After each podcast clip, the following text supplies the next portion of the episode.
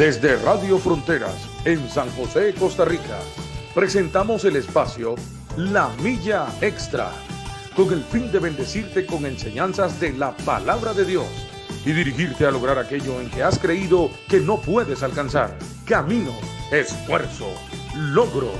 Vamos hacia una milla más, una milla extra.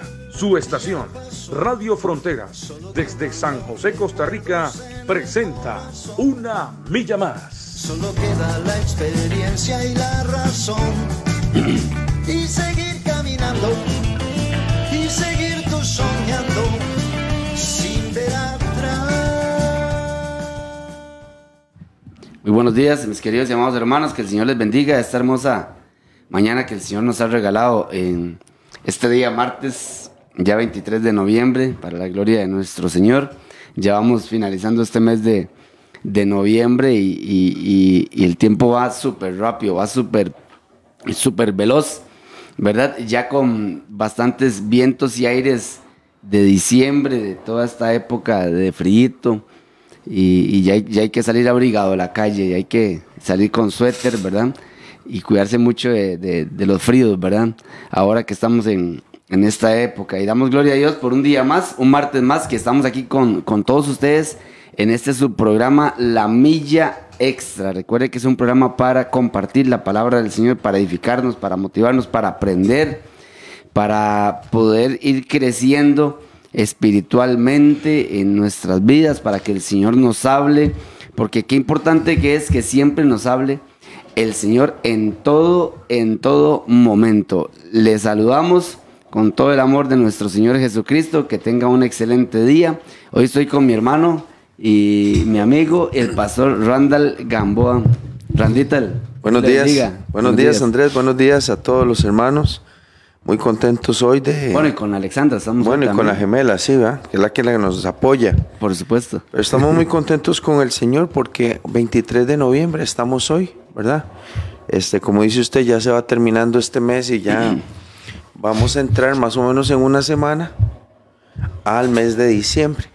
Y eso quiere decir que, mucha gente que camina con Dios, muchos hijos de Dios, muchas hijas de Dios hasta el día de hoy, pueden decir que Dios los ha sostenido y que aún el fin de año van a caminar con Dios, ¿verdad? Porque hay gente que estas fechas les, les es tropiezo, pero a los que caminamos con el Señor, este, entendemos que Él es el Dios de nosotros todas las épocas del año, ¿verdad? Así es. Y que nosotros caminamos en obediencia a Él hasta que Él regrese, ¿verdad? Como vimos en este fin de semana en, el retiro, tenemos un grande galardón así que tenemos que seguir este, hasta el final. Así es, así es, mis hermanos. Eh, es muy importante eso que dice Randall en, en este camino del Señor eh, y como lo decía también el pastor William, creo que no hay vacaciones, ¿verdad, Randall? Siempre es un constante servir, un constante eh, mantenernos. O sea, no podemos darnos el lujo de despegarnos, de desconectarnos de nuestro Señor, de esa comunión íntima que usted debe de tener todos los días con el Señor. No es cuidarse. Eh, vienen, vienen épocas, épocas duras. Ayer nos decía este, el pastor William en, reunión que, son épocas muy duras para, para, el, para el ser humano para, y para el creyente. Sí. Época donde viene un poco más de abundancia, viene un poco más de, espacios de tiempo, ¿verdad? Y la gente tiene que tener mucho cuidado porque, porque es, muy, es muy peligroso, es muy peligroso. Y nos decía en el retiro, ¿verdad, Randall? El, eh, eh, Héctor nos decía eh, que, que el, peligro que hay en la abundancia, ¿verdad? Él dijo eso el domingo. El peligro que hay en la abundancia, que es uno de los mayores peligros que, puedan haber, porque a veces eh, es cuando más nos alejamos de nuestro, de nuestro Señor, cuando creemos que todo está bien y que todo está pura vía, porque tenemos de todo y, vamos haciendo a un lado al Señor, al que nos dio todo. Ve que curioso, ¿verdad? Que cuando tenemos de todo, a veces hacemos a un lado al que nos da todo que, Héctor eh, usó esa frase, ¿verdad? De Deuteronomio 8, cuídate. Ajá. Sí, correcto, así es. Y tenemos que tener mucho cuidado, tener mucho cuidado y mantenernos firmes, mantenernos firmes. eh, en, todo, en todo momento, en todo momento. Como el apóstol Pablo que aprendió a vivir en la abundancia y, y en la escasez, aprendió a vivir el apóstol Pablo, siempre glorificando el nombre de nuestro de nuestro Señor. Amén. Creo que continuamos con el tema, ¿verdad, Randita? El de, Sí, la el de semana Samuel. pasada. Estábamos hablando de, de- El tema era el desprecio a la casa de. Dios. Así es. El, des- el menosprecio. El menosprecio. Sí, el desprecio que se tiene a la casa del Señor. Así es. ¿Verdad? Y nosotros hicimos eh, la semana pasada un preámbulo, Andrés, de, de cómo, cómo Elí y Samuel, eh, perdón, Elí y sus hijos tomaron o tuvieron en poco el, lo que Dios les había dado de servir al Señor. Inclusive estuvimos hablando de el gran privilegio que tenemos muchos servidores de estar alrededor de la casa de Dios, de servir, sea en la predicación, trabajando con los chiquitos, sirviendo con jóvenes, ministrando señoras, este, ayudando a hombres, trabajando con familias, dando charlas, participando de congresos, este, estando presente en reuniones importantes de, de- de la obra del Señor, haciendo misiones, este, tocando la música, cantando, enseñando, tantas cosas que están alrededor de la casa de Dios, que era lo que Dios le había regalado a la familia de Elí.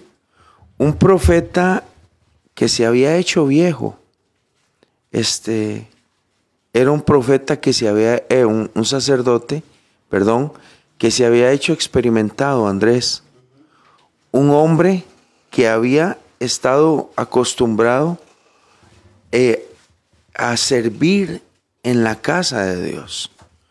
Un sacerdote como Elí, que era un hombre que Dios lo respaldaba, incluso cuando Ana está pidiendo a Dios por un niño en el templo, Él es el que le dice, Ana, que Jehová te conceda lo que está pidiendo.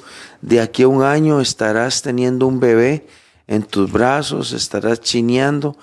Es el que Dios usa en su momento para enseñarle a Ana que Dios existe. Él era el encargado del templo. Él era el que abría, el que cerraba, el que tenía que ver con todas las cosas de, del templo, pero él era él y sus hijos. Dos hijos que no tenían temor de Dios. Dos hijos que no conocían a Dios y que ministraban en el templo. Porque dice la palabra de Dios en Samuel, el primer libro de Samuel 2.12, que eran hombres impíos y no tenían conocimiento del Señor. Y era costumbre, bueno, servir en el templo, ofrecer sacrificio, este, porque venía el criado del sacerdote, el servidor del sacerdote, y mientras se hacía todo lo de la carne, se traía en su mano un garfio de tres dientes y lo metía en el perol de la olla, en el caldero, en la marmita y todo lo que sacaba el garfio, el sacerdote lo tomaba para sí. De esta manera hacían con todo Israel cuando venían así, lo que era donde estaba el templo.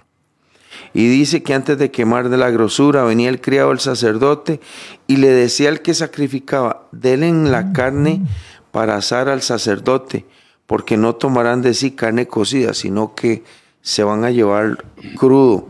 Y el hombre respondía, quemen primero la, la, la grosura y después tomen lo que ustedes quieran. Pero ellos respondían, no, démenla ahora mismo, porque de otra manera lo haré a la fuerza. Era una manipulación la que tenían los hijos de, de Elí, que incluso dice que hacían caer a todo Israel en A todo el pecado. pueblo de Israel. La enseñanza que iniciamos la semana pasada significa la actitud que debemos, que tomamos nosotros a la casa de Dios. Una actitud de menosprecio. Mientras otros, Andrés, afuera, anhelan con todo su corazón servir a Dios, Usar lo que Dios les ha dado. Y no pueden. Los de adentro, los que fueron llamados por Dios, los que tienen investiduras de servicio, menosprecian la casa de Dios, lo hacen de mala manera, pecan como que si no fuera nada malo, les importa poco lo que Dios piense de ellos y sirven a Dios como si nada, pero dice la Biblia que los días de ellos ya estaban contados y que Dios había predeterminado un tiempo en el que los mataría por su pecado. Eh, bueno, gracias a Dios que ya hoy no es así, sino que tenemos a Jesucristo, pero eso no significa que no, que no podamos quebrantar la ley de Cristo. ¿Cuál es la ley de Cristo? La que Él conoce nuestro corazón y sabe de qué manera servimos a Dios. Ellos, Andrés, habían sido alcahueteados por su papá. Sí, así es. El mismo, un hombre que usted leyó la semana pasada, un varón de Dios que viene en el 2.27, el primer libro de Samuel, dice que le, le dijo a Elí todo lo malo que estaba pasando con su casa. Y Elí no cambió, sino que Elí siguió permitiendo que sus hijos hicieran. Pero aquí es donde aparece la figura de aquel niño, aquel niño prometido a la señora en, en el primer libro de Samuel capítulo 1. Aquella señora que había sido eh, avergonzada, humillada, este, y que había sido objeto de burla de parte de Penina porque no podía tener un niño. Aparece Ana teniendo un niño y diciéndole a Dios, si tú me das un niño, yo lo entrego en el templo, lo entrego en la casa de Dios, que Él crezca, que Él sirva a Dios. Entonces, este momento de convergencia, Andrés, que tiene Israel en el tiempo de los jueces, hace que mientras un hombre viejo, experimentado en el servicio, está menospreciando el nombre del Señor por el pecado de sus hijos, empieza a aparecer la figura pequeña de un niño llamado Samuel. Un niño pequeño, un niño que vive en el templo, que tampoco conoce a Dios, pero que tiene el corazón limpio. Andrés, un niño que había sido criado en el templo y que cada vez que había una actividad, una fiesta, sus papás iban al templo y lo saludaban, lo veían, lo abrazaban, pero era un hombre, un niño que estaba consagrado a las cosas de Dios. De hecho, que el primer libro de Samuel, capítulo 3, dice que tampoco él conocía a Dios, con la única diferencia de que él es un niño que vive en el templo, que está limpio, a diferencia de los hijos de Eli, que eran hombres viejos, perversos, desordenados sexualmente, que hacían pecar al pueblo y que estaban jugando con las cosas de Dios. Entonces, vamos a empezar esta mañana leyendo el primer libro de Samuel, capítulo 3, verso 1, para ver qué es, quién es Samuel, cómo lo llama Dios ¿Y qué le dice Dios a Samuel? Yo quería, Randall, eh, resaltar una parte muy importante que a mí me llama la atención y es en cuanto al liderazgo en nuestras familias y también en, cuanto a las iglesias, por decirlo de esta manera, que, tiene que tiene que ver eh, algo muy importante y es la alcahuetería que a veces se da. O sea, porque cuando a veces alcahueteamos ciertas cosas, Randall, dentro de, dentro de la casa, dentro de las iglesias. Líderes eh, o como papás. Exactamente, como líderes o como, o como papás. Eh, pienso que a veces atraemos muchas cosas que no convienen o que no estaban para nosotros tal vez. O sea, el hecho de que nosotros sepamos, o pongámoslo en el plano eh, de la familia, como, como padres nosotros sepamos de algunas situaciones que están haciendo nuestros hijos, ¿verdad? O alguien que está en nuestra casa, nosotros tenemos que poner un alto a esas situaciones y no decir simplemente, ah, sí, ya yo, ya yo hablé con ellos. No, ya, ya, ya yo les he dicho muchas veces. O sea, tenemos que ser, eh, yo siempre he dicho que, el cristiano tiene que ser radical en muchas y, en, la, y en, muchas decisiones que va a tomar, máxime cuando tiene que, tiene que ver con su santidad o con la santidad de su casa, con la santidad de la iglesia, porque tenemos que tomar en cuenta que, la palabra dice que sin santidad nadie verá al Señor. Porque Él es santo. Sí. Tres veces santo, dice la palabra del Señor. Entonces nosotros, para poder acercarnos a Él, eh, tenemos que buscar la santidad, buscar nuestra santidad, la santidad de nuestra familia y saber orientar nuestra familia, nuestro grupo o, nuestra, o la iglesia, Ajá. saber orientarla hacia esa santidad también. Bueno, Andrés, hablamos eso la semana pasada.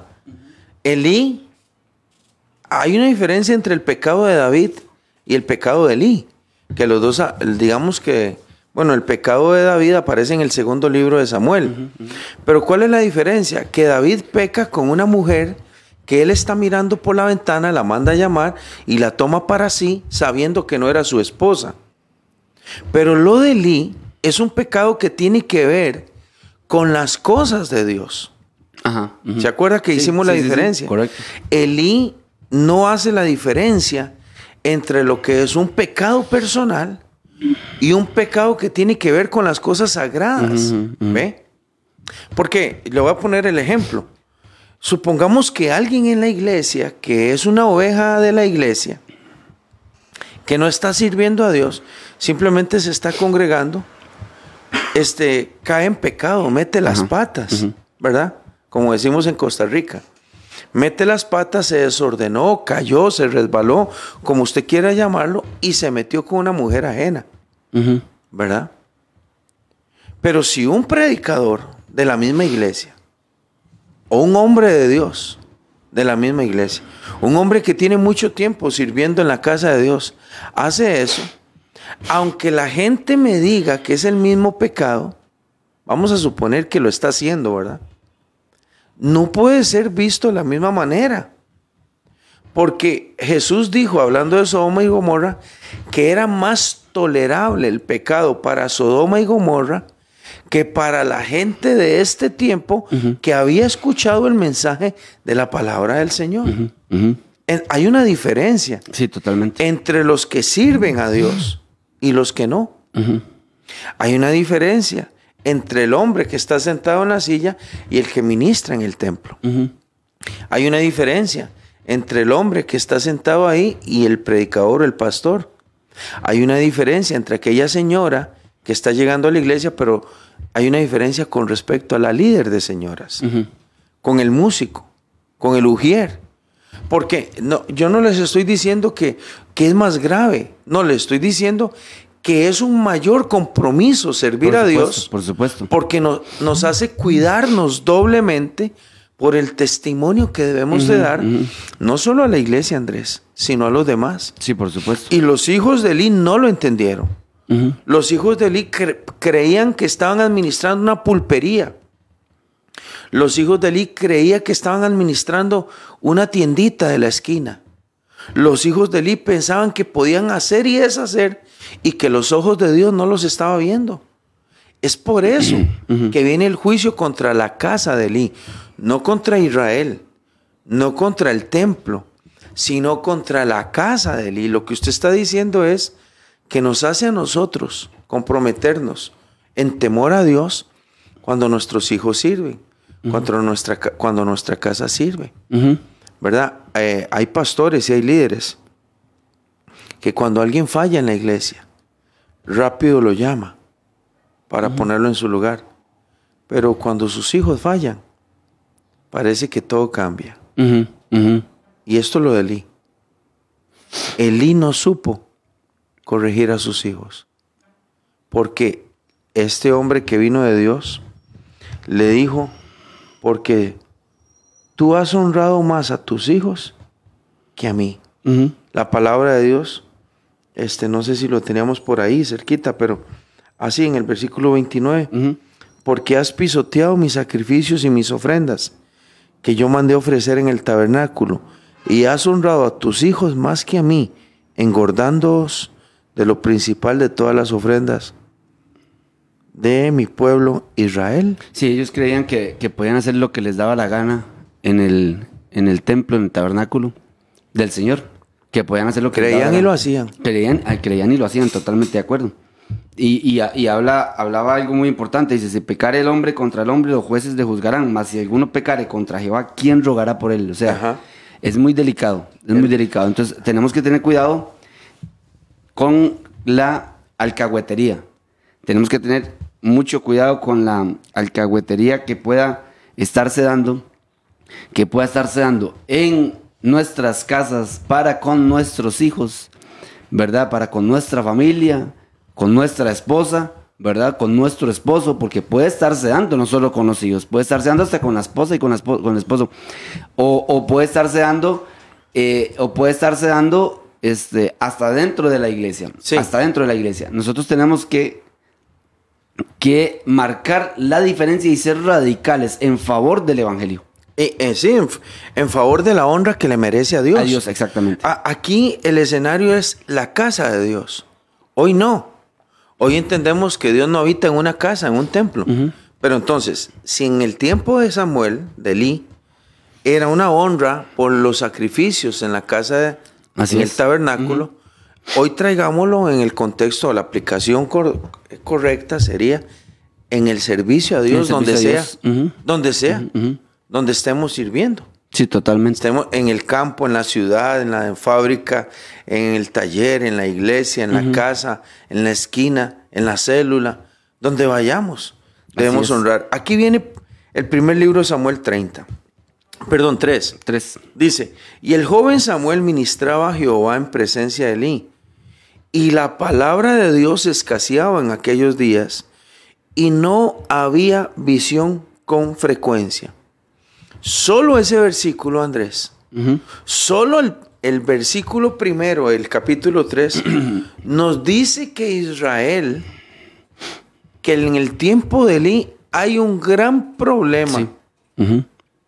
Y dice cuál, era el- dice cuál es el Hay problema. un gran problema. Sí, Vea sí, qué sí. escenario. El joven Samuel ministraba a Dios en presencia del Señor, del sacerdote Elí.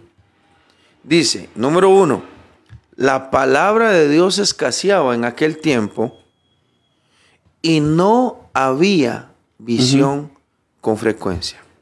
No sé si usted tiene alguna otra versión, pero lo que nos está diciendo el primer libro de Samuel 3.1 es que no había palabra de Dios. Ahora la pregunta es, ¿y por qué no había palabra de Dios? Ahí está. Por lo que venimos hablando eh, Sí. desde la semana pasada. Sí. Porque hay pecado en la casa de Dios. ¿Por qué no había palabra de Dios? Porque había pecado en la casa de Dios. ¿Por qué, por qué no había visión con frecuencia? Porque la visión que tenía que darla el hombre de Dios, es- él estaba quedándose ciego Ajá, por honrar a sus hijos. ¿Cómo Dios le va a dar visión a un hombre que no lo está honrando? ¿Cómo Dios le va a dar visión al sacerdote que se ha olvidado de Dios y que ha preferido honrar a sus hijos? ¿Cómo le va a dar palabra a alguien ¿Cómo le va a dar palabra Dios que no a está alguien honrando? que está teniendo un- lo, lo que dice la versión eh, traducción en lenguaje actual dice, en aquellos tiempos Dios se comunicaba muy pocas veces con la gente y no le daba a nadie mensajes ni visiones. Por su parte, el niño Samuel servía a Dios bajo la dirección de Elí, que ya casi estaba ciego. Ajá. O sea, no había, no había, dice, muy pocas veces, Dios se comunicaba muy pocas veces con la gente y no le daba a nadie mensajes ni visiones. Ah, eh, ese es un, eso es un gran detalle con respecto a, a la palabra de Dios. Bueno, porque nosotros estamos en iglesias donde recibimos la palabra de Dios por dicha. Y sabemos que Dios está con los hombres que dirigen la iglesia. ¿verdad? Porque somos ministrados. Pero ¿por qué Dios no quería hablar?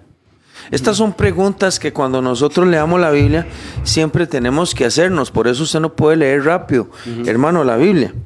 Porque aquí dice, "Y había muy poca palabra de Dios. Hagámonos la pregunta. ¿Y por qué Dios no quiere hablar? ¿Por qué Dios no quiere hablar? ¿Se acuerda cuando el libro de Lucas capítulo 3, Andrés? Yo no sé si usted puede leer Lucas, Lucas capítulo 3, empezando el versículo 1, cuando dice, eh, el, el- el escritor dice que siendo eh, el gobernador, el rey, esto y lo otro, si quiere, cuando dice, y siendo Poncio Pilato, si quiere, empiece a leerlo. Sí, amén. Dice, en el año, en el año decimoquinto del imperio de Tiberio César, siendo gobernador de Judea Poncio Pilato y Herodes, tetrarca de Galilea, y su hermano Felipe, tetrarca de Iturea y de la provincia de Traconite, y Lisanías, tetrarca de Abilinia, y siendo sumos sacerdotes Anás y Caifás, vino palabra de Dios a Juan, hijo de Zacarías, en el desierto. Ahí está, Andrés, vea. Lucas es un investigador. De hecho, que Lucas capítulo 1, versículo 1 dice eso, que él quiere poner en orden todas las cosas que han sido ciertísimas entre ellos. Dice, pero me es necesario, bueno, le escribe a Teófilo, dice, me es necesario hacer un orden, poner en orden todas las cosas que entre ustedes se ha escuchado, se ha visto, se ha oído y que han sido ciertísimas para que ustedes puedan entender cómo ha sido todo lo que ha pasado en el tiempo de Jesús. Por eso es que él como investigador usa las fechas, usa los gobernadores, usa a los reyes para decir, siendo Herodes tetrarca, siendo este, siendo Poncio Pilato gobernador, siendo Anás y Caifás, como diciendo, en el tiempo de ellos, de Anás y Caifás, siendo sumo sacerdote en el templo, vino palabra de Jehová a Juan, Juan. el hijo de Zacarías, pero en el desierto. Y acuérdese que tenía más de 400 años Dios de no hablar. Ya no hablar, sí, correcto. Dios tenía más de 400 años de estar en silencio. Dios tenía más de 400 años de no querer hablarle al hombre. Así es. Dios tenía más de 400 años de guardar silencio. Cuando decide hablar, llama a Juan el Bautista. Un hombre que era consagrado a Dios Habiendo, Habiendo sacerdotes. Habiendo sacerdotes. en el templo. que para la gente eh, era a ellos a los que debió haberles revelado la palabra en ese momento. No, por eso. Entonces, ¿cómo A estaba? a- ¿Cómo, est- ajá, ¿Cómo estaba el cómo- templo? ¿Cómo estaban los sacerdotes? ¿Cómo estaba el sacerdocio? ¿Cómo está el- Hay iglesias, hay iglesias, hay lugares de reunión, hay lugares de culto donde ya Dios no habla. Él está enojado con esa gente. Sí. Porque Dios no se enoja con los impíos, Andrés. Vea, Dios no se enoja con los hombres que andan fríos. Quiere que le diga, yo, yo que- conozco apenas un poquitito. Me falta mucho. Porque hay pastores como, bueno, como el pastor que nosotros tenemos que tiene mucho conocimiento. Pero hay, hay iglesias los que Dios ya no le habla a los hombres Sí. para que transmita su palabra. Ya Dios dejó ese lugar hace mucho tiempo. Ya no hay visión, ya no hay palabra. Escasea la palabra. Sí, así es. Pero Dios, cuando quiere hablar, busca a alguien que lo esté buscando, que lo esté honrando. No a cualquiera. Ese silencio que Dios rompe con Juan, lo rompe porque sabe que Juan es un hombre de Dios. Cuando en primer libro de Samuel, capítulo 3, verso 1 dice, eh, esto es un libro autobiográfico. Recuerde que hay cosas que Samuel las registra. Entonces, como Samuel las registra, es como autobiográfico. Dice el versículo 2, primer libro de Samuel 3.2. Y aconteció un día que estando Elí acostado en su aposento, cuando sus ojos comenzaban a oscurecerse, de modo que no podía ver, ya estaba viejo. Samuel estaba durmiendo en el templo de Jehová, donde estaba el arca de Dios, y antes de que la lámpara de Dios fuese apagada, que había una lámpara que pasaba prendida toda la madrugada. Vea que, que el elemento físico de la lámpara en el templo, la lámpara que Dios le había dicho a Moisés, había, siempre habrá una lámpara prendida en mi casa. Dice, dice Samuel, antes de que la lámpara se fuera a apagar, que parece que tiene también este elemento de la lámpara en el templo, tiene algo que ver con lo espiritual. No, no estoy diciendo que así sea, pero parece. Sí. Porque el escritor dice, antes de que la lámpara fuese apagada, Jehová llamó a Samuel. Un niño está durmiendo en el templo, en, este, en un cuarto, y el otro viejo está durmiendo en el otro cuarto. ¿Con quién quiere hablar Dios? Y el sacerdote era. ¿Con quién quiere hablar Dios? Andrés, aquí está, esta es la parte más bonita. El niño no lo conoce. Vea que si no lo conoce, que lo llama tres veces y, y Samuel no sabe quién es. No. Es que no lo conoce. No lo conoce. Pero Dios no quiere hablar con el viejo. Dios no quiere hablar con el que se desvió. Dios no quiere hablar con el que lo tiene por menos. Dios no quiere hablar con el experimentado ya. Porque el experimentado sabe cómo se hacen las cosas, pero ya no ama a Dios. Pero hay un niño, no sé cuántos años podía tener él. Hay gente que dice que 12, que 14, que 16. Otros dicen que apenas tenía 10 añitos. La verdad es que no sabemos cuántos años tenía Samuel. Lo que sí podemos decir era que era muy pequeño Muy pequeño, sí. y que hacía cosas en el templo. Vamos a ponerle una edad de 15 años. Hacía cosas en el templo, pero no conocía a Dios. Si quiere, lea ahí el versículo 4, Andrés. Jehová llamó a Samuel y él respondió, heme aquí. Y corriendo luego a Elí dijo, heme aquí, ¿para qué me llamaste? Y Elí le dijo, yo no he llamado, vuelve y acuéstate. Y él se volvió y se acostó. Y Jehová volvió a llamar otra vez a Samuel. Y levantándose Samuel vino a Elí nuevamente y dijo, heme aquí, ¿para qué me has llamado? Y Elí le dijo, hijo mío, yo no he llamado, vuelve y acuéstate. Y Samuel no había conocido aún a Jehová, Ajá. ni la palabra de Jehová le había sido revelada. Oiga, qué importantes esos dos puntos, ¿verdad? Lo llama, aunque no lo conoce. Para Pero- hablarle. pero Dios conoce el corazón del... del- Pero Dios sabe que es un muchacho limpio. Ese es un vaso limpio, dice Sí, Dios. sí, sí, sí. Ese es un vaso limpio. El otro ya no lo puedo usar. Lo quise usar.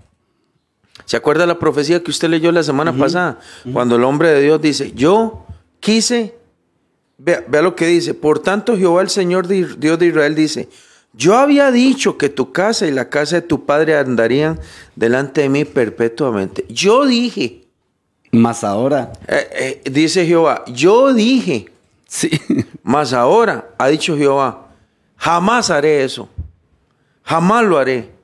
Porque yo honraré a los que me honran y los que me desprecian serán tenidos en poco. O sea, la familia de Eli fue despreciada De parte de Dios. de sí. parte de Dios. Dios, lo, Dios dice, los voy a tener en poco. No, es Qué que tremendo cual- eso, Randall, Es que cual- sí, porque claro. delante de los hombres, yo me imagino que delante del pueblo de Israel, Eli y su familia seguro eran enaltecidos, seguro eran, eran seguidos. Mm. Eran hombres eran- importantes Eran hombres importantes, en eran, el templo. eran honrados. Eran eh, eh, la- lo que ellos dijeran era santa palabra. Ya el pueblo había aprendido desde el tiempo de Moisés a honrar a los que trabajaban en el templo. ¿Cómo tenemos que cuidarnos de eso, verdad? Andrés. De, de que la honra que dan los hombres no nos vaya a desubicar, porque podemos estar deshonrando a Dios. Y así puede haber mucha gente, ¿verdad, Randall? La en el, gente en el o- servicio al Señor, La- deshonrando a Dios. Andrés, la gente de afuera ve con, con estima a los que sirven en, el- en- en la casa del Señor. La gente los ve con estima. Qué feo que es cuando hay un servidor de la iglesia y alguien de la calle dice, "Es- ese no es ni cristiano. Oiga, yo he escuchado comentarios así, Randall, y, y, y uno dice, ¿por, ¿por qué dirán eso? ¿Por qué dirán eso? Ojalá, digo yo, Dios quiera sean mentiras. Bueno, pero la gente Dios afuera conoce, mentiras. Andrés. Ah. La gente afuera conoce. Sí, sí, sí, correcto. La gente de afuera no hay que decirle quién es cristiano y quién no. La gente de afuera sabe y Sabe. tiene y ellos saben y conocen a quién Dios usa. Sí, sí, sí, sí. ¿Sabe sí. por qué, Andrés? Porque la- a muchas veces los cristianos piensan que la gente de afuera no los está viendo. Sí. Y eso no es cierto. La gente sabe cómo está su casa. Vea, hay gente, hay gente que no conoce a Dios que me ha dicho, oiga lo que me ha dicho, allá en la iglesia de la Guapil, donde estamos sirviendo, en Alajuelita, hay una señora que vende cositas en la esquina. Ajá. Vende como cositas de garaje, Ajá, dando la ajá. vuelta hacia Escazú, ¿verdad? Y eh, es una señora muy linda. Ella no va a la iglesia. Y un día estábamos vendiendo unas cosas de, de la feria ahí para hacer cositas en la escuela dominical que estamos trabajando. Y ella pasa. Y cuando ella pasa se queda hablando conmigo y va entrando una señora a la iglesia y me dice, oiga lo que me dice, esa señora es una mujer de Dios. Así me dijo. Sí, qué tremendo. sí. ¿Cómo va a saber Qué ella bueno. si es una mujer de Dios si nunca va a la iglesia? Sí, porque se comporta como Porque una mujer ella de la Dios. conoce afuera. Porque La conoce afuera. Ajá. La con- y es- esa señora que va entrando es una mujer de Dios, Sí, correcto. ¿verdad? Y, y ella es muy especial, es muy linda la señora, la, la vecina. Pero se reserva también otros testimonios de otras personas. Sí, sí, sí. sí. Porque es del barrio, es de la comunidad. Sí, correcto. La gente sabe quién es de Dios. La gente sabe quién se, quién se conduce bien. Mire, y le voy a decir algo. Y la gente sabe separar. Los, somos nosotros los que servimos a Dios que pensamos que nadie se da cuenta en nuestra vida. Eso es un gran error. Totalmente. Eso es un gran error porque dice la Biblia que los hijos de Eli hacían pecar al pueblo. Porque la gente hablaba de ellos. Sí, totalmente, totalmente. Dice, y Samuel no había conocido aún a Jehová, ni la palabra de Jehová le había sido revelada. O sea, era un niño limpio, un niño que era, que su corazón era conforme al, de, al del Señor. Jehová pues llamó la tercera vez, dice el verso 8, Jehová pues llamó la tercera vez a Samuel. Y él se levantó y vino a Elí. Ujú. Y dijo, heme aquí. ¿Para qué me has llamado? Entonces Elí, que Elí entendió que Jehová llamaba al joven. Qué feo, ¿ah? No, y hasta Qué feo y qué triste. Y hasta la tercera vez se dio cuenta. El que debió haberlo sabido tal vez rápido. ¿Qué, qué- qué- qué- si usted hubiera sido Elí, ¿qué se siente saber que Dios está llamando y levantando a otro y a mí ya no? Qué triste, Andrés. Sí, claro. Qué triste para un hombre que se suponía, entre comillas, era un hombre de Dios. Saber que por tercera vez dice, ah, ya sé quién está llamando a este chiquillo. Ajá. Porque a mí un día me llamó igual. sí. Qué duro, Andrés. Qué duro es para un servidor de Dios saber que Dios ya está levantando a otros y que a Él ya no lo está usando. Por eso es bonito hacernos viejos sirviendo a Dios, pero en santidad, Ujú. guardándonos para Dios. Así es, así es. No sea que Dios empiece a levantar a otros y ya conmigo no quiera hablar, Ujú. ¿verdad? Así es. Muy, mucho, mucho cuidado con, con esa parte porque Dios siempre tiene gente y, y no tenemos, hay algo muy importante, nosotros no tenemos que creernos de que sin nosotros la iglesia no va a continuar o que sin nosotros Es cierto. no va a haber nadie más que, que, que enseñe, Es que cierto. predique o que organice o que haga o que cocine o que cante o que toque como yo. Si es un error. Eso es un, eso es un error gravísimo. Porque, Vea, supongamos que Elite tuviera 70 años y Samuel 15. ujú, ¿Quién? El que se la sabe todas, todas en el templo es Elí, no el niño. Sí, Los es. dos duermen en el templo. Uno está en una recámara y el otro está en el otro recámara. Y el día que Dios quiere hablarle al pueblo, llama al chiquillo, llama al, llama al menor. Sí, no llamó, no llamó al más experimentado. No lo llamó. No lo llamó. Porque aunque usted tenga dones y aunque usted tenga mucho talento y mucha experiencia en las cosas de Dios, si usted no camina en santidad, Dios se va a suscitar, es la palabra, o se va a buscar. Vea que este, este pasaje es paralelo con Saúl y con David y están en el mismo libro. Sí. Cuando Saúl desobedece a Dios, menosprecia a Dios, hace las cosas a su manera. Cuando Saúl dice, no hombre, yo no voy a esperar a Samuel, voy a ofrecer yo holo- holocaustos y sacrificios. Llega el profeta y le dice, ¿qué has hecho, Saúl? has, pegó- actuado has actuado locamente. Has menospreciado la voz de Dios. Y oiga lo que dice. Dice el Señor que Él te había escogido y que iba a ser casa eterna para ti también. Pero ya no. Dice que se ha buscado otro conforme a su corazón. Esto es lo mismo. Sí, exactamente. Es lo mismo de Elí, de Elí Sí, y de feo, Samuel. feo es que el Señor diga de la casa de, de cada uno de nosotros, yo había dicho. Ay, Andrés, qué duro. Qué Debe- duro. debe ser Yo había dicho que los iba a bendecir. Yo había dicho de que, los iba a usar. hacer- que los iba a levantar. Yo había dicho. Pero ahora ni, ni Dios dice, Dios guarde, haga yo eso.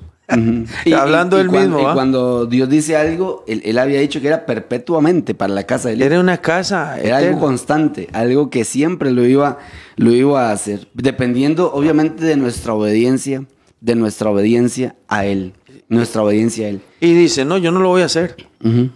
No lo voy a hacer. Me voy a suscitar otro. Bueno, eso fue lo que le dijo el, el profeta que llegó a los días de él. Sí, eso fue lo que le dijo. Dice, fue- eh, Vamos El a ver, 30. dice el 35. Ajá, 35. Dice, y yo me suscitaré un sacerdote fiel, que haga conforme a mi corazón y a mi alma, y yo le edificaré casa firme, y andará delante de mí ungido todos los días. Dice, y si alguno de tu casa quedare vivo, va- más bien vendrá a postrarse delante de él a pedirle una moneda. ¿A qué tremenda palabra de Dios le da el hombre de Dios que llegó a Elí a profetizar? Sí, sí. Cuando usted está leyendo en, en el 3.9, dice que, y dijo Elí, ve y acuéstate. Y si Dios, y si Él te llamare, dirás, habla Jehová, porque tu siervo oye. Esa expresión que el viejo le dice al niño que le conteste, es una expresión que muchas veces Elí la usó. Muchas veces Elí le dijo a Dios, habla Jehová, porque tu siervo oye. Sí, así es. Pero llegó un momento en que se le taparon los oídos. Quedó ciego por el pecado de sus hijos. Los alcahueteó, permitió que hicieran desórdenes en, en el lugar, en el santuario. Y ahora Dios no quiere hablar con él porque ya está viejo. Sí. Y porque ha preferido a los hijos. Andrés, vea, usted lo dijo la semana pasada, esto es una gran enseñanza. Esto nos vuelve a demostrar que Dios está primero que nuestra propia familia, que Dios está primero que nuestros hijos Sí es. y que Dios está primero que cualquier cosa que nosotros querramos amar más. Dios es primero. Aquí el pecado de Elí es que Dios, que Elí puso delante de Jehová, puso a sus hijos, A los hijos. Ajá. y los sentó en el trono de su corazón. Sí, correcto, así es. Porque él dijo, Y los has- honró. Y has honrado más. Los honró. Y has honrado a tus hijos más que a mí. ¿Qué es, qué es ese regaño que le, que le hace Elí a los hijos? Chiquillos, ¿qué es lo que yo estoy oyendo por ahí? ¿Qué es lo que estoy oyendo que ustedes hacen? Mm. Tengan cuidado. No, ¿qué, Sí, es- sí, sí. qué son esos regaños? Y, y- y- y Dios, el- el- la molestia del Señor es tal porque donde usted dice eh, en el verso 35, y yo me suscitaré un sacerdote fiel, la palabra suscitar dice que el significado es promover o favorecer algo que implica generalmente agitación u oposición. O sea, él iba a ponerle una oposición a, a, a Elí. Ajá. Le iba a poner una oposición a Elí conforme a lo que él estaba haciendo. O sea, alguien que trabaje honrando a Dios y alguien que, que desprecia la casa del Señor. Bueno, en el caso de Elí, por lo menos no murió antes sin ver lo que Dios había prometido por medio del varón de Dios cuando dijo, yo me voy a suscitar uno muy diferente a usted. Me voy a suscitar un hombre que sea más fiel.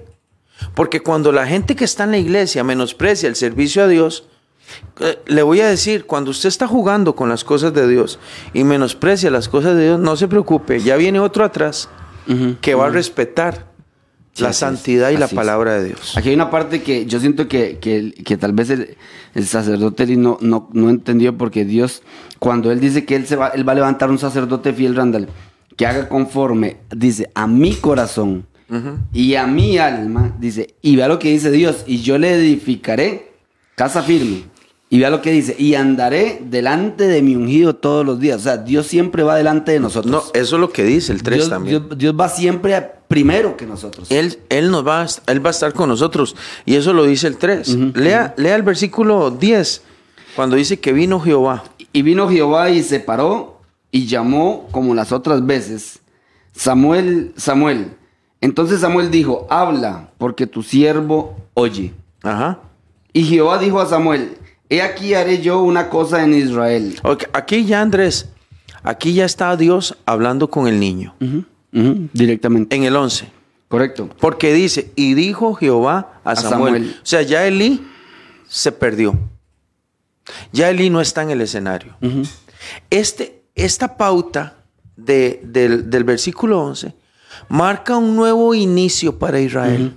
Totalmente. Le voy a decir por qué lo marca. Porque ya Dios empezó a comunicarse con su profeta, con el que él venía levantando. Y como Dios conoce todas las cosas, sabía que este niño desde el embarazo de Ana iba a ser el ungido de Aquí en este verso es donde se cumple lo que dice el 2.31. Sí, que dice, he aquí vienen días en que cortaré tu brazo. Sí. O sea, ya empezó a... a- No, a- a- este es el día del corte. Aquí ya Dios dice, voy a hablar con el de este cuarto. Voy a hablar con el de este cuarto, el de esta recámara, porque el de la otra recámara en el templo ha preferido a sus hijos más que a mí. Entonces empieza a hablar con el chiquillo. Porque dice, dice que cuando llama, le dice, voy a hacer lo que, lo que Eli me dijo. Y cuando dice, Samuel, Samuel, él le dice, habla Jehová, porque tu siervo oye. Oye. Y empieza una conversación larga. En esa madrugada una, hubo una conversación muy larga entre Samuel y Dios, entre Dios y Samuel. Elí siguió durmiendo, pero Samuel escuchó atento la palabra del Señor. No, y Dios, y Dios le explica a Samuel en los versículos adelante Léalo, léalo, por qué es que lo hace. Y dice, y Jehová dijo a Samuel, he aquí, y Jehová dijo a Samuel, he aquí haré yo una cosa en Israel, que a quien la oyere le retiñirán ambos oídos. Ah, Oiga lo que dice, en aquel día yo cumpliré contra él y todas las cosas que he dicho sobre su casa, que es lo que empieza, lo que dijo en Sí. el verso 31, ¿verdad? ah, o sea que también lo que le dijo al hombre, Dios, lo que le dijo al hombre de Dios, aquel Ajá. del capítulo 2, ahora viene a confirmarlo con Samuel. Con Samuel, exactamente.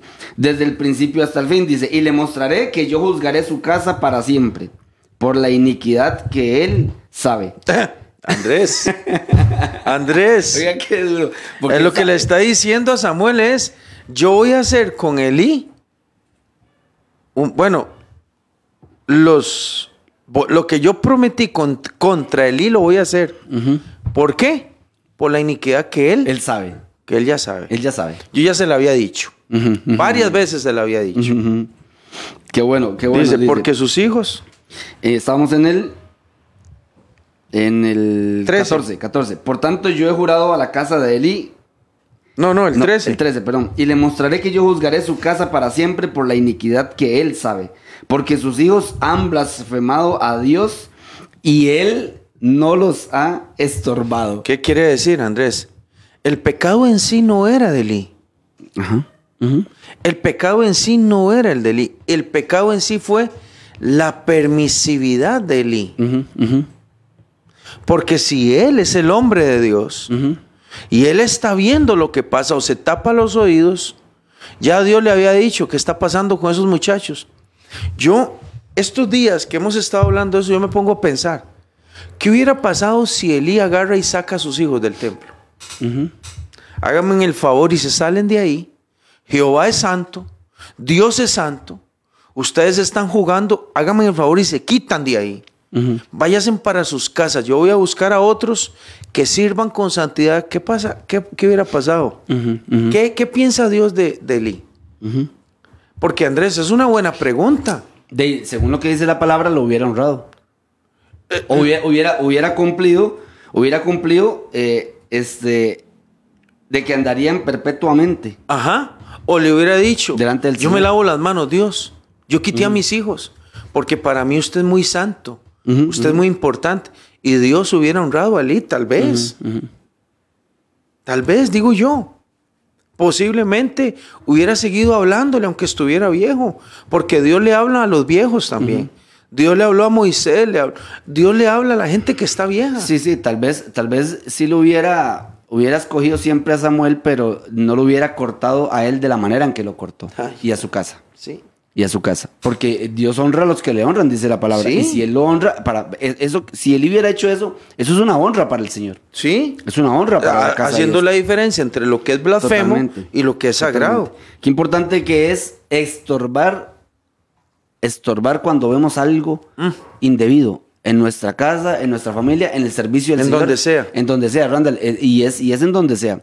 Pero tenemos que hacerlo, o sea, tenemos que hacerlo. Sí. Porque a veces, a veces también nos da temor de, de- de por la persona que es, no voy a hacer nada. Sí, no estorbar. Porque mucha gente, me imagino que tal vez muchos, no sé si tal vez personas se acercaron a Lee a decirle, Lee, sus hijos están haciendo esto.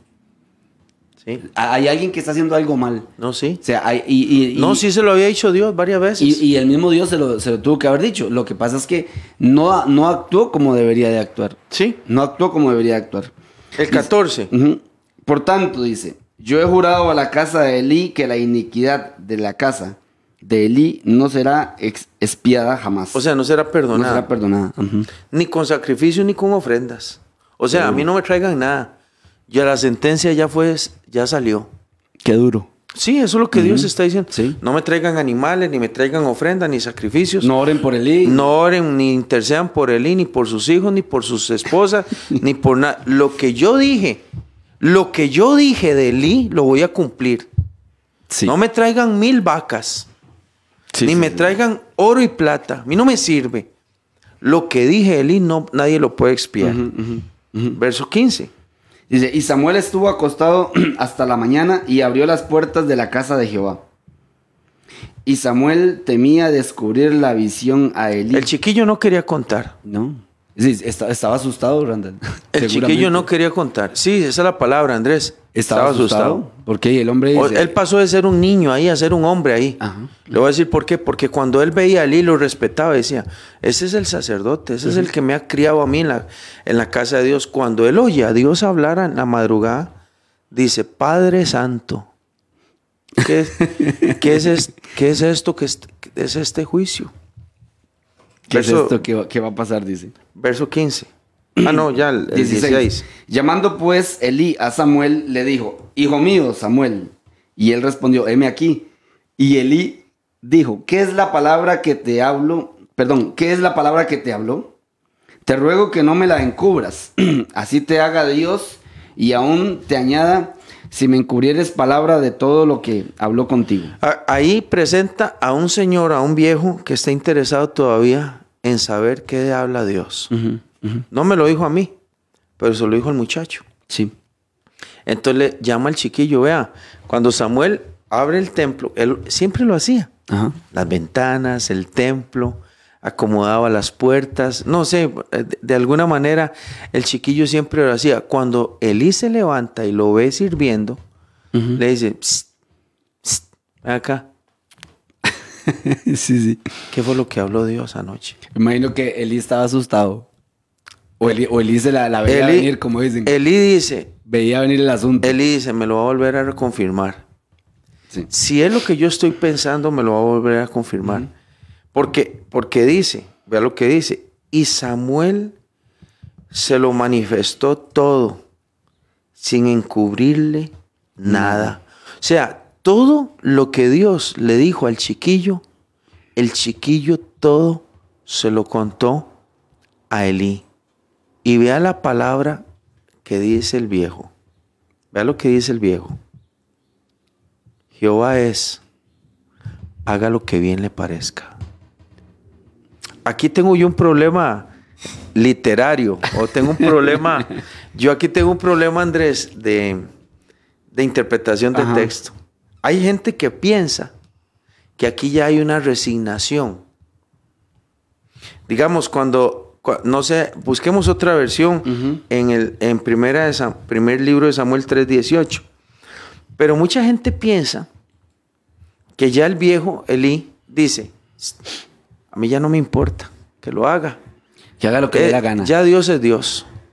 Si ya me lo ha dicho tres veces O ya. Porque, porque puede ver desde, desde dos, desde dos ópticas. Eso es lo que estoy diciendo. desde la parte de... De, De dolor. De, dolor, ¿verdad? De y cansancio. y o de asumir de que Dios es soberano y que Él puede hacer lo que quiera. Y resignación.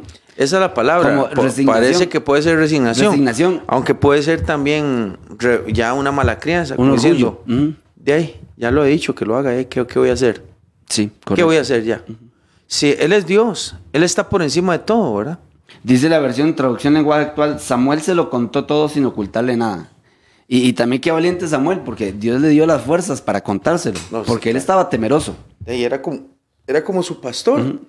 Sí, correcto, él estaba temeroso y Samuel le contó todo, o sea, se- Dios le dio el valor para poder contar todo y dijo, y Eli dijo, que se haga la voluntad de Dios. Él es quien manda, dice traducción lenguaje actual. Ujú. Que se haga la voluntad de Dios, Él es quien manda. y, y, y Elí está diciendo la verdad. Él es el que manda. De cualquiera de las Dios dos- es el que De gobierna. cualquiera de las dos perspectivas, que él lo haya dicho. Como quiera, Eh, fuera eh, malcriado o resignado, lo que sea, Eh, está tiene- diciendo es una verdad. una verdad, totalmente. Dios es el que manda. Dios es el que gobierna. Daniel dice, en el libro de Daniel dice, Él es el que quita y el que, que pone, pone reyes. reyes. Él es el que tiene control del universo. Dios es el que gobierna el cosmos. Dios es el que maneja su casa. Dios es el que pone sus servidores. Y si tiene que quitarlo, los quita. Y si tiene que levantar a un niño, lo levanta. Y si tiene que hacer que las piedras hablen, hace que las piedras hablen. Ese es el Dios de nosotros, Así Andrés. es, así es, así Ese es. es el Dios que adoramos. Y es el Dios que gobierna. Eso se llama divina providencia. ¿Qué es divina providencia? No solo hizo el mundo, lo mantiene, Lo maneja, Lo sostiene. lo gobierna. Ese es el Dios. Y Elí sabe. Ya Elí sabe que tiene los días contados. Vea lo que, para terminar este, este texto, por son las 8 y 5, el verso 19 dice, y Samuel creció y Jehová estaba con él y no dejó caer ninguna de sus palabras. Lo que está diciendo es todo lo que Dios le dijo a Samuel, todo se cumplió. Todo se cumplió. Y todo Israel, desde Dan hasta Berseba, conoció que Samuel era fiel profeta de Dios. Dice, y Jehová volvió a aparecer en Silo, porque Jehová se manifestó a Samuel en Silo por palabra. O sea, parece que como que Dios dijo, tengo uno nuevo, aquí empiezo otra vez a hablar. Eso es lo que a mí me Sí, parece. sí, sí. Así Tengo un es, profeta fiel, ahora sí, quiero sí. hablar con mi Y ya ahí salió de la historia, ya salió de la historia, del escenario, por decirlo así, Sí. Elí y sus hijos y su y familia. salen, y salen. Lo que pasa es que el, el desastre que viene para la casa, eh, que está en el versículo 4, es un desastre. Yo lo voy a dejar de tarea a los hermanos que han estado conectados. Cuando usted lee el primer libro de Samuel, tre- eh, capítulo 4, se dará cuenta que Elí muere desnucado. Sus hijos mueren ese mismo día. Y la esposa de uno de ellos, dando a luz, también muere. O sea, que hubo un desastre familiar en un mismo día para que se cumpliera lo que Dios, Lo que Dios había dicho. había dicho. Es una bendición leer y examinar y Y explicar. lo que Dios dijo y lo que Dios mandó al profeta a decir también. Sí, Dios mandó al profeta a decirlo y después se lo dijo a Samuel. sí, eso es. Es una bendición compartir la palabra con los hermanos Andrés esta mañana. Así es. Sobre todo este tema que tiene que ver con la casa del Señor. No menospreciemos el servicio a Dios. Tengámoslo en alta estima. Hagámoslo bien. Si hemos pecado, si hemos fallado, corramos a su presencia. Pidamos perdón, pero sirvamos a Dios con corazón limpio. ¿Está bien? Amén, así es. Por aquí No tenemos si hay un- algunas, hay unas personas conectadas, Randall, por acá. Gretel Picado dice buenos días, eh, que Dios los bendiga y usen gran manera, se les quiere un montón, dice buenos días. Miles de bendiciones, Nora Rivera, Pastor Randall, hermano Andrés, se les quiere mucho. Ligia Rivera también está conectada por ahí, Flor Cascante, Marí, Marí Chávez, Inés, Inés Marín también está conectada, Beatriz, Sharon Delgado, Lucía Ramírez, Jeremy Ugalde, ajá, Sharon Delgado, ya lo dijo, Lucía, Correcto. Senia, Rosarito, Vargas, Vero Mendoza, allá en Guadalajara, Zenobia, Álvarez, allá en Guadalajara, también nos Gloria está escuchando. Qué bueno. Roycito Pérez y Katia. excelente. Y Frank Jar- Jarquín, mi hermanito Fran de Tejarcillos. Buenísimo, Dios los bendiga. Y por acá tenemos a, eh, a Don Beto. Don Beto y Doña Dinia, que siempre están conectados, dicen, buenos días, buenísimo, espero la parte 3 ¿De qué? Samuel. del, del, del tema. De ahí tío Beto, co- la parte 3 de... La parte 3 del programa, del menosprecio por el- la casa del la casa del, del señor. Bueno, Beto y Doña Dinia, que siempre se conectan a través de la aplicación. Gonzalo y Gretel, que también nos escuchan a través de la aplicación, siempre están conectados. Hay un saludo para todos ellos. Que Dios les bendiga. Y, Miguel y- Velázquez también allá nos está escribiendo. Ok. Desde Tlajomulco, allá en, en mini- un muni- mini- municipio que está pegadito a Guadalajara, Tlajomulco de Zúñiga. Allá está nuestro hermano Miguel Velázquez sirviendo en Ministerios Belén. Comparta, comparta siempre el- el- la transmisión, ¿verdad, Randall? Tenemos Sí. que, que compartirla para que más personas escuchen la palabra de, no para que nos escuchen a nosotros, la verdad es que queremos que escuchen la palabra de Dios ahí Sí. y que Dios a través de nosotros, pero que Dios es que escuchen el mensaje del Señor y lo que Dios quiere hablarnos. Este tema es muy lindo y tenemos que ponerle mucha atención. Hermano, léase ese, esos primeros capítulos de Samuel y léalos con pausa, con detenimiento, analizando cada frase, cada coma, cada signo de pregunta, cada sí, signo de admiración y exprima cada versículo. ¿Qué es lo que estamos ¿Qué, haciendo? qué es lo que estamos haciendo? ¿Para qué? Para que usted pueda llevarse, llevarse esa, esa, eso a su corazón y ponerlo por obra, porque Dios, Dios nos sigue hablando. Sí. Dios sigue hablándonos y nos seguirá hablando. Eh, esperemos que, que no sea el caso de ninguno de nosotros, ni de usted, mi hermano, que Dios algún día lo vaya a desechar. Esperemos que no. Entonces, honremos a Dios para que Dios nos honre a nosotros. Amén, Amén. Randita. Amén. Así es. Vamos a orar para poner todo en manos de, del Oremos, Señor. oremos al Señor. Amado Dios, Padre, Padre, lindo, Gracias, Señor. te amamos, Señor, te bendecimos y te damos gracias. Te exaltaremos, Señor, como dice el Salmo 145. Sí, Señor. Te exaltaré, mi Dios, mi Rey, y bendeciré tu nombre. Eternamente y para siempre, cada día te bendeciré. Y alabaremos tu nombre, Señor. Te damos gracias por esta mañana de martes. Bendice a nuestros hermanos que van para el trabajo, que ya están en el trabajo o que están en sus casas, en sus quehaceres. Que la bendición de Dios esté con nuestros hermanos. Sí, Señor. Que todo lo que nuestras manos hagan sea de mucha bendición para la gloria de tu santo nombre. Señor, si hay alguien que está enfermo, trae sanidad. Alguien que esté desanimado, que se levante en el nombre del Señor por medio de tu Espíritu Santo. Te pedimos, Dios, que tu palabra sea la que nos ministre, la que nos gobierne, la que nos dirija, la que nos hable, la que nos sostenga, Señor. En el nombre de Jesús, muchas gracias. Amén y amén. Que Dios les bendiga, mis hermanos. Que Dios les bendiga, hermanos, que tengan un excelente día. Y les recuerdo este, conectarse mañana nuevamente a las 7 de la mañana, hoy en repetición a las 9 y 15 de la noche. Y para hoy martes tenemos el programa Hablemos con Sabiduría y Doctrina a las 7 y 30 de la noche. Conéctese, que Dios les bendiga, que tenga un excelente día. Hemos presentado desde Radio Fronteras una milla extra. Hasta el próximo programa y que Dios les bendiga. Una milla extra. Radio Fronteras.